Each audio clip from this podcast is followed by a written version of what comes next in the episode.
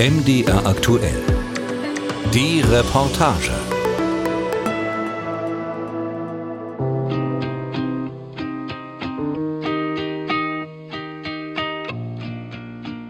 Normalerweise ist die O-Phase hier in Göttingen gerade bei den Medizinern ein Riesending.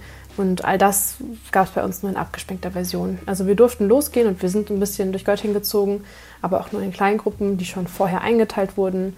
Ähm, und an Tag X dieser O-Phase musste das Ganze dann abgebrochen werden, weil die Inzidenzen in Göttingen doch zu hoch gestiegen sind. Janika, 22, beginnt im Oktober 2020 in Göttingen Medizin zu studieren. Die Uni hat durch die ganzen Corona-Beschränkungen im Frühjahr schon so ein bisschen Erfahrung gesammelt und ähm, sich versucht, da was zusammenzuschustern, aber so richtig ausgereift war das Ganze nicht.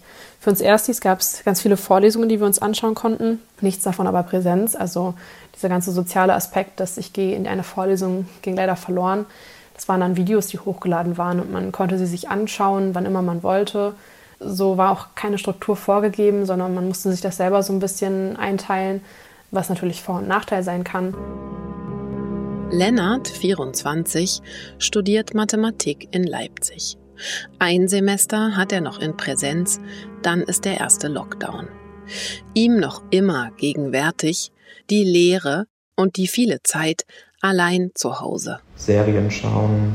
Es gab auch eine Zeit, da hatte ich zum ersten Mal so einen Streaming-Service auch wirklich einmal abonniert, um das zu testen und Binge-Watching gemacht. Das hat mir überhaupt nicht gut getan ja, sehr viel Ernüchterung auf der Couch liegen, über die Welt nachdenken, aber nichts ändern können, so ein Gefühl von so festhängen, so, ja.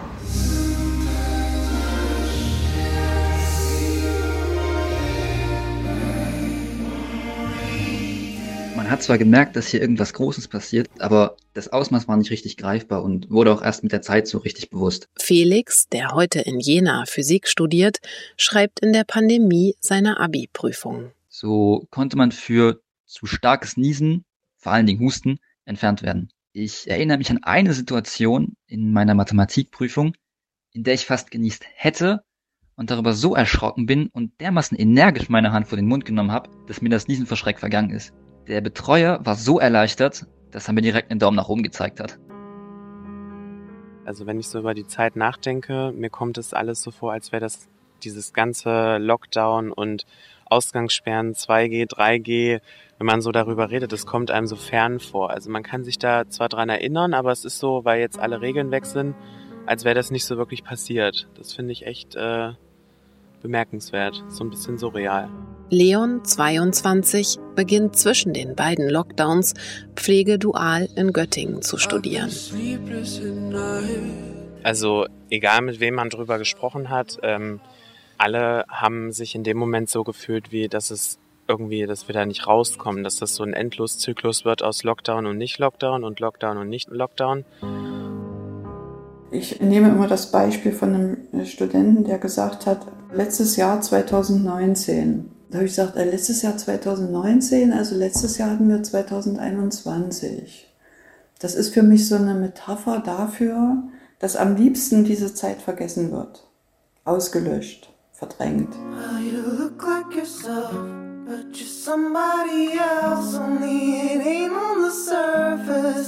Und das ist ja auch nachzuvollziehen bei den Studierenden, obgleich andere wieder sagen, ähm, die Zeit kann ich nicht nachholen.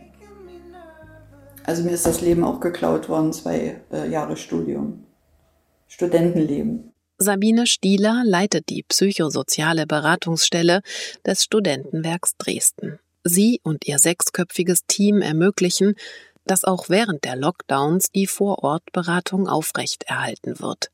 Studierende können weiter zu Gesprächen in die Beratungsstelle kommen. Und wenn sie dann hier waren, dann wurde viel geweint. Also ich habe da viele Gespräche in Erinnerung. Sagen wir mal, die Haupterinnerung ist jetzt eins, wo 50 Minuten durchgeweint wurde. Also wo es gar nicht zum Gespräch kam weil natürlich sozusagen ein Gefühlsstau sich angesammelt hatte, der dann hier zur Entladung kam, weil man ein Gegenüber hatte und das waren wir. Die Zahl der anfragenden Studierenden ist in Dresden während der Pandemie so hoch, dass nicht alle einen Termin erhalten. 2022 melden sich 942 Hilfesuchende bei Sabine Stieler und ihrem Team, deutlich mehr Frauen als Männer. Im Schnitt kommen sie fünf bis sechs Mal. Die Hälfte davon beginnt danach eine Psychotherapie. Einsamkeit und Schlaflosigkeit und Überforderung, Müdigkeit, ein Mangel an Konzentration. Und das bis heute. Jetzt haben wir natürlich immer noch damit zu tun, ist logisch, ja, und in verschiedensten Facetten. Der auffälligste Befund für mich ist vielleicht der, dass es eher verdrängt wird. Also, dass die Studierenden in ihren Eingangserläuterungen zur Problematik, mit der sie hier sind, erstmal gar nicht auf Corona eingehen. Das finde ich, das ist das Allerwichtigste, wo ich dann immer regelrecht nachfragen muss, aber wie waren denn die letzten drei Jahre? Von Dresden nach Freiberg. Dort arbeitet Pia Kindermann seit 2012 in der psychosozialen Beratungsstelle des Studentenwerks Freiberg und fährt zwischen Beratungsräumen an den Standorten Freiberg und Mittweida hin und her. Auch zu ihr konnten Studierende während der Lockdowns weiter zu Gesprächen kommen, aber nicht alle waren zu der Zeit dazu in der Lage. Und im Laufe der Zeit kam dann eben auch sowas dazu, dass die, dass die Angst vor dem Virus bei einigen Studierenden so groß war, dass sie das Haus nicht mehr verlassen haben. Dann habe ich versucht, eben zu Spaziergängen zu animieren und habe geklopft und habe gesagt, ich bin jetzt irgendwie in zehn Minuten da und wir gehen jetzt einfach mal eine Stunde durch den Wald.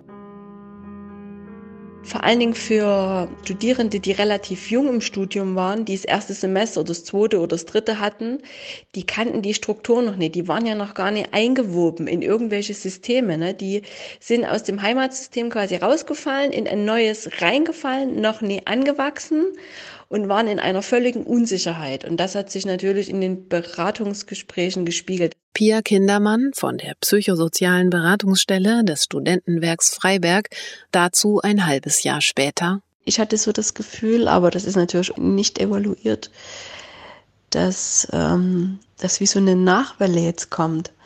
Also ganz viele hängen im Studienabschluss fest. Ich finde auch die Belastungsfaktoren, die angegeben werden, sehr viel, naja, vielschichtiger. Das muss nichts mit Corona zu tun haben, sondern das ist wahrscheinlich ein Konglomerat aus allem. Weil die Zeiten ja sind ja jetzt echt verrückt. Also die stolpern ja von einer Krise in die nächste.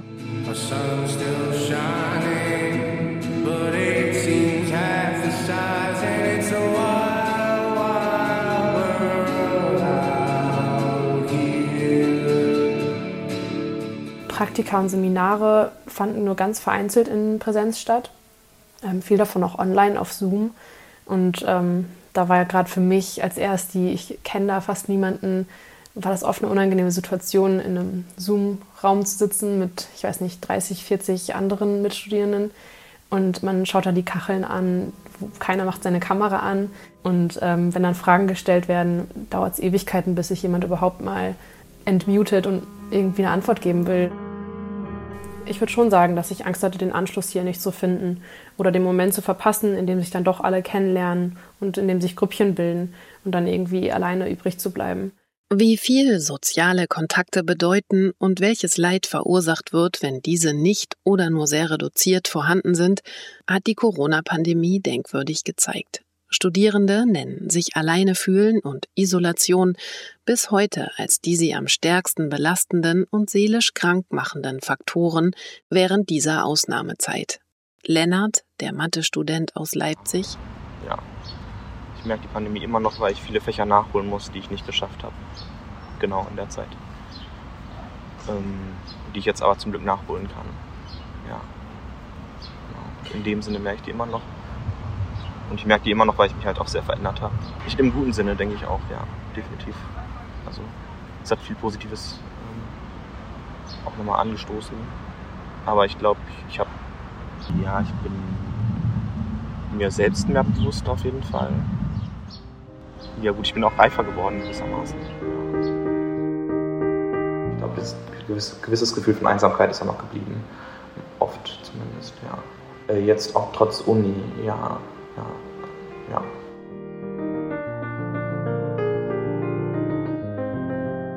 Johanna ist 25 und studiert in Göttingen Agrarwissenschaften.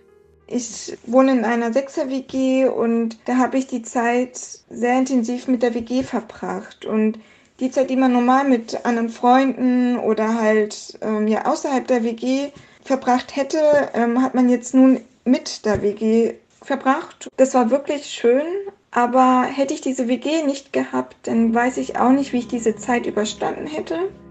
Leon, der Pflegedualstudent aus Göttingen.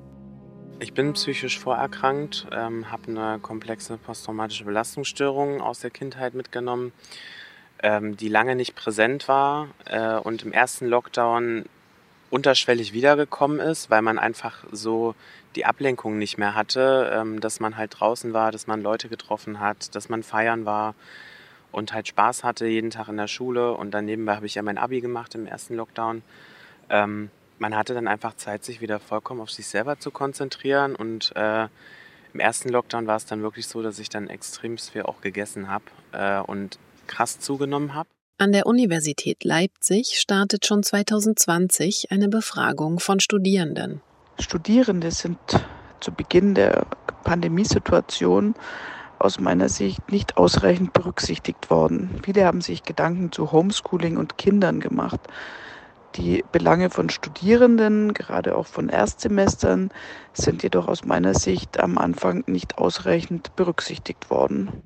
Christine Rummel-Kluge leitet die psychiatrische Institutsambulanz des Uniklinikums Leipzig. Während der Pandemie haben sich in dieser immer mehr Studierende vorgestellt, denen es psychisch schlecht ging. Und so sind wir auf die Idee gekommen, mit meiner Arbeitsgruppe die Studierenden der Universität Leipzig systematisch zu befragen.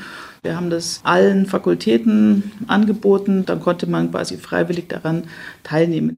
2021 und 2022 wiederholte die Psychiaterin mit ihrem Team die Befragung. 2022 kamen nochmal fünf weitere sächsische Hochschulen dazu. Das Nachfragen bei über 5500 jungen Menschen zeigte, die Pandemie wirkt sich nach wie vor negativ auf die Gesundheit von Studierenden aus. Das haben wir so erwartet, aber was sehr spannend war, ähm, was wir jetzt auch neu zeigen konnten, es gibt Bereiche, die sich schneller erholt haben und Bereiche, die sich schlechter erholt haben sozusagen. Die depressiven Symptome an sich sind wieder rückläufig gewesen. Das ist erstmal eine gute Nachricht. Die schlechte Suizidgedanken nehmen bei den Studentinnen und Studenten über die letzten drei Jahre zu. Also Gedanken an den Tod oder sich selbst Schaden zuzufügen. Und die sind weiter angestiegen über alle drei Messzeitpunkte, die wir haben und sind aus meiner Sicht tatsächlich wirklich besorgniserregend, weil fast jeder Fünfte davon betroffen war. Auch das Deutsche Studierendenwerk weist darauf hin, wie stark und ansteigend Beratung und Unterstützung nachgefragt werden. Schon während der Pandemie und ist nun auf einem wahnsinns hohen Niveau und ähm, die meisten Studierendenwerke kommen gar nicht hinterher. Sagt Stefan Grob, er ist der Sprecher des Deutschen Studierendenwerkes. Die Wartezeiten haben sich vervielfacht. Beim Kölner Studierendenwerk beträgt sie sechs Wochen, beim Studierendenwerk Stuttgart inzwischen acht Wochen, bis überhaupt die Studierenden mal ihr Anliegen vorbringen können. Im Sommer 2021 wurde die 22. soziale Erhebung zur wirtschaftlichen und sozialen Lage der Studierenden durchgeführt. 16 Prozent von ihnen gaben eine gesundheitliche, mehr als die Hälfte davon eine psychische Beeinträchtigung an. Noch fünf Jahre zuvor litten nur 11 Prozent der Studierenden unter einer gesundheitlichen Beeinträchtigung.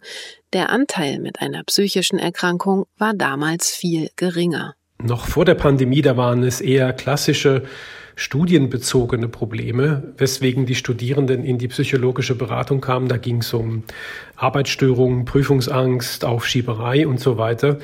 Und jetzt nach vier Pandemiesemestern und eben drei davon als reine Online-Semester, jetzt ist die psychische Belastungslage viel existenzieller. Sagt Stefan Grob. Es geht um soziale Isolation, um Vereinsamung, um grundsätzliche Zweifel am Studium und in hohem Maße auch um depressive Verstimmungen, Hoffnungslosigkeit bis hin zu suizidalen Gedanken. Das heißt, das ist eine enorme Verschärfung der Krisenlage, auch der Symptome äh, psychischer Belastungen, denen die Studierenden äh, ausgesetzt sind. Man muss es vielleicht auf die Formel bringen, äh, unser akademischer Nachwuchs äh, steckt in einer Mental Health Krise. Und äh, wir brauchen da dringend eine gemeinsame Anstrengung von Bund und Ländern, damit die die psychosoziale, die psychologische Beratung der Studierendenwerke ausbauen. Um das umsetzen zu können, fordert der Verband der Studierendenwerke von Bund und Ländern 10 Millionen Euro Förderung. Die psychotherapeutische Beratungsstelle des Studierendenwerkes Karlsruhe hat im Juni 2023 eine Stellungnahme veröffentlicht mit dem Titel Kann Spuren von Corona enthalten, Studieren nach der Pandemie, mit der Intention gegenwärtig zu halten, was gesamtgesellschaftlich zurzeit vielleicht nicht mehr so gegenwärtig ist. Nämlich die langen Schatten bzw. spät äh, nach wie vor Folgen eben der Pandemiezeit. Also in der täglichen Beratungsarbeit kommt in ganz vielen Gesprächen irgendwann so der Satz, und dann kam Corona und dadurch hat sich dieses oder jenes komplett geändert. Ähm, das hören wir bis heute und insofern ist äh, rein gesundheitspolitisch Corona im Grunde ja nicht mehr im Gespräch, aber äh, für die Studierenden und deren persönliche Situation ist es nach wie vor ein Thema. Sagt Sabine Köster. Sie leitet die psychotherapeutische Beratungsstelle für Studierende des Studierendenwerkes Karlsruhe. Für die Studierenden geht es mir auch darum, äh, deutlich zu machen, ich bin nicht der Einzige, dem es gerade schlecht geht. Und gerade jetzt in den Sommermonaten ist es tatsächlich auch ein, ein, wichtiges Thema, dass viele das Gefühl haben, die anderen haben es geschafft, die sind wieder drin, die haben jetzt Kontakte, die haben ihren Spaß und die haben einen unglaublich tollen Sommer und mir geht's aber schlecht. Und äh, da deutlich zu machen, das sind nicht wenige, ähm, die das gerade betrifft und die noch daran herumknabbern. Äh, das war so ein zweites Anliegen. Die meisten psychischen Erkrankungen beginnen vor dem 24. Lebensjahr. Insbesondere Studierende haben ein erhöhtes Risiko, psychische Probleme und Erkrankungen zu entwickeln. In ihrer Lebensphase sind sie besonders vulnerabel. Die Psychiaterin Christine Rummel-Kluge vom Uniklinikum Leipzig hat zusammen mit ihrem Team schon 2021 als Reaktion auf die große Nachfrage nach psychosozialer Beratung während der Pandemie ein vom Freistaat gefördertes Online-Programm entwickelt, das auch als Überbrückung bis zu einem Therapieplatz dienen kann. Damit, so hoffen die Fachleute, sollen junge Menschen möglichst schnell und unkompliziert Unterstützung finden. Das Pilotprogramm heißt Enhance und wird wissenschaftlich begleitet. Es dient gleichzeitig dazu, weiter Daten zu sammeln.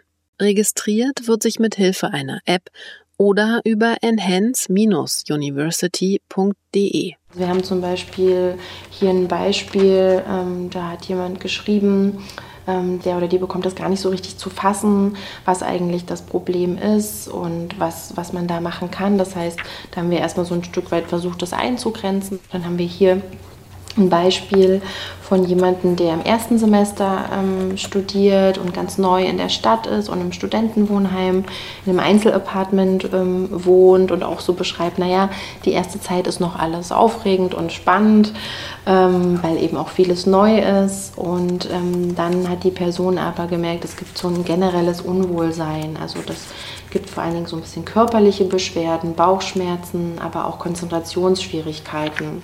Juliane Huck sitzt an ihrem Schreibtisch vor dem Bildschirm in ihrem Arbeitszimmer in der Leipziger Uniklinik. Sie ist eine der drei Psychologinnen, die dort per E-Mail, im Chat oder per Video anonym für die Studierenden ortsunabhängig und in jeweils maximal neun Sitzungen beraten. Das überlappt sich alles.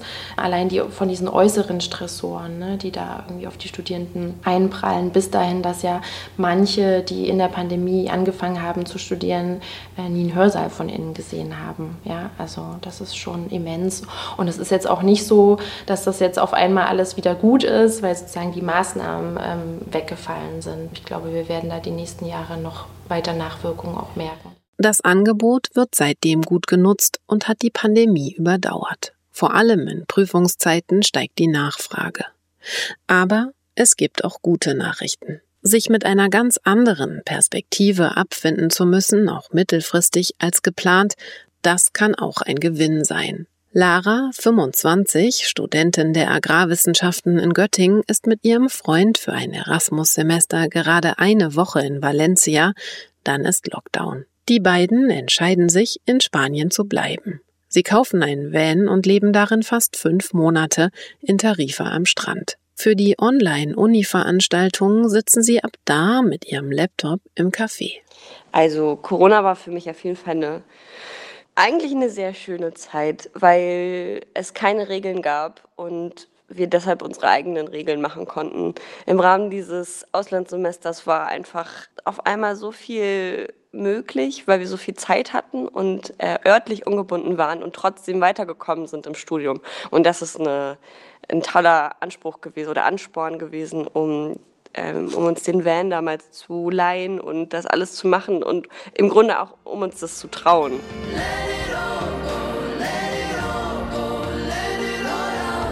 Auch ein bisschen verrückt, wenn ich das anfange mit, es gab keine Regeln. Es gab so viele Regeln, es gab viel mehr Regeln und Verbote als davor. Aber irgendwie haben die bei uns nicht gegriffen in der Zeit. Ja, ich habe auf jeden Fall mitgenommen, dass ähm, dieses Leben oder dass man so Zeit abseits der Gesellschaft ähm, sich nehmen kann, dass es geht, dass es unglaublich viel wert ist, dass es so viel Spaß macht. Ähm, und dass es einfach eine Erfahrung war, die, die ich nie wieder vergesse und die mir mein ganzes Leben lang bleibt. Ronja, 25 und Studentin aus Göttingen, stand kurz vor dem Beginn ihres internationalen Naturschutzmasters. Geplant war, jedes Semester auf einem anderen Kontinent zu verbringen. Die Pandemie wirft alle Pläne durcheinander. Ihr Pflichtsemester in Neuseeland wird wieder und wieder verschoben, zweieinhalb Jahre lang. Ich konnte nie planen. Ich dachte immer, nächstes Semester bin ich auf jeden Fall in Neuseeland, habe also immer in WGs zur Zwischenmiete nur gewohnt oder irgendwie mal für ein halbes Jahr verlängert. Und jedes Mal wurde es spontan doch wieder geändert. Das heißt, es hat mich auf jeden Fall extremst geprägt in meiner ähm, Fähigkeit, flexibel zu sein mit all meinen Lebensplänen. I've been gone for so long, it's an empty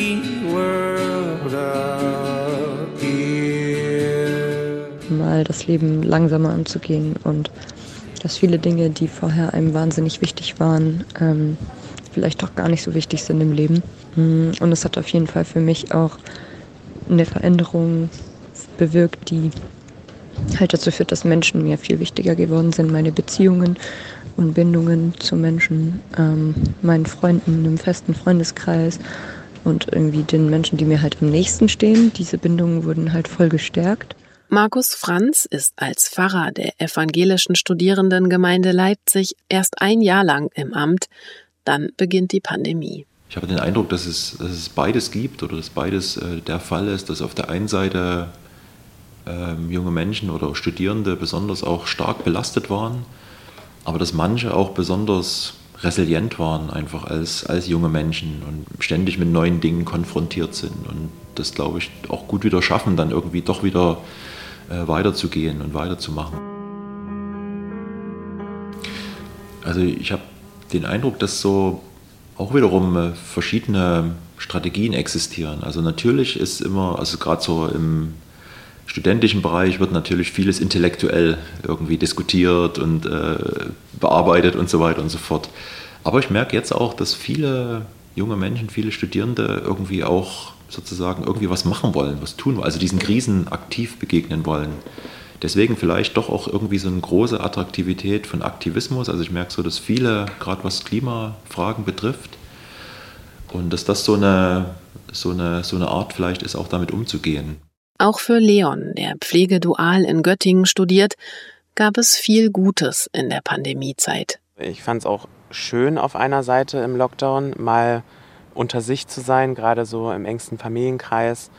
Ich fand es auch schön, das erste Weihnachten dann im zweiten Lockdown einfach mal nur mit seinen drei, vier engsten Personen auch zu feiern. Und Lennart, der Mathestudent aus Leipzig, sagt, ich glaube, das, ist, das, das war mehr oder weniger gezwungen, uns reinzuhorchen, weil nicht, nicht so viel von außen an, an Input gekommen ist. Und ich denke, manche Leute haben es nicht ausgehalten und haben sich einfach ja, innerlich weiter abgekapselt und, und irgendwie so weiter wie vorher, ja, was ich gerade auch gesagt habe. Und manche Leute haben gesagt, ja, ich höre mal auf die Stimme, was brauche ich eigentlich, was möchte ich eigentlich und wo habe ich eigentlich Probleme und das auch selber zu sagen, ey, ich, ich habe Probleme, ich bin hilfsbedürftig, das sind wir auch als Deutsche doch gar nicht gewöhnt. Also ja, also diese Schwäche zeigen und so weiter.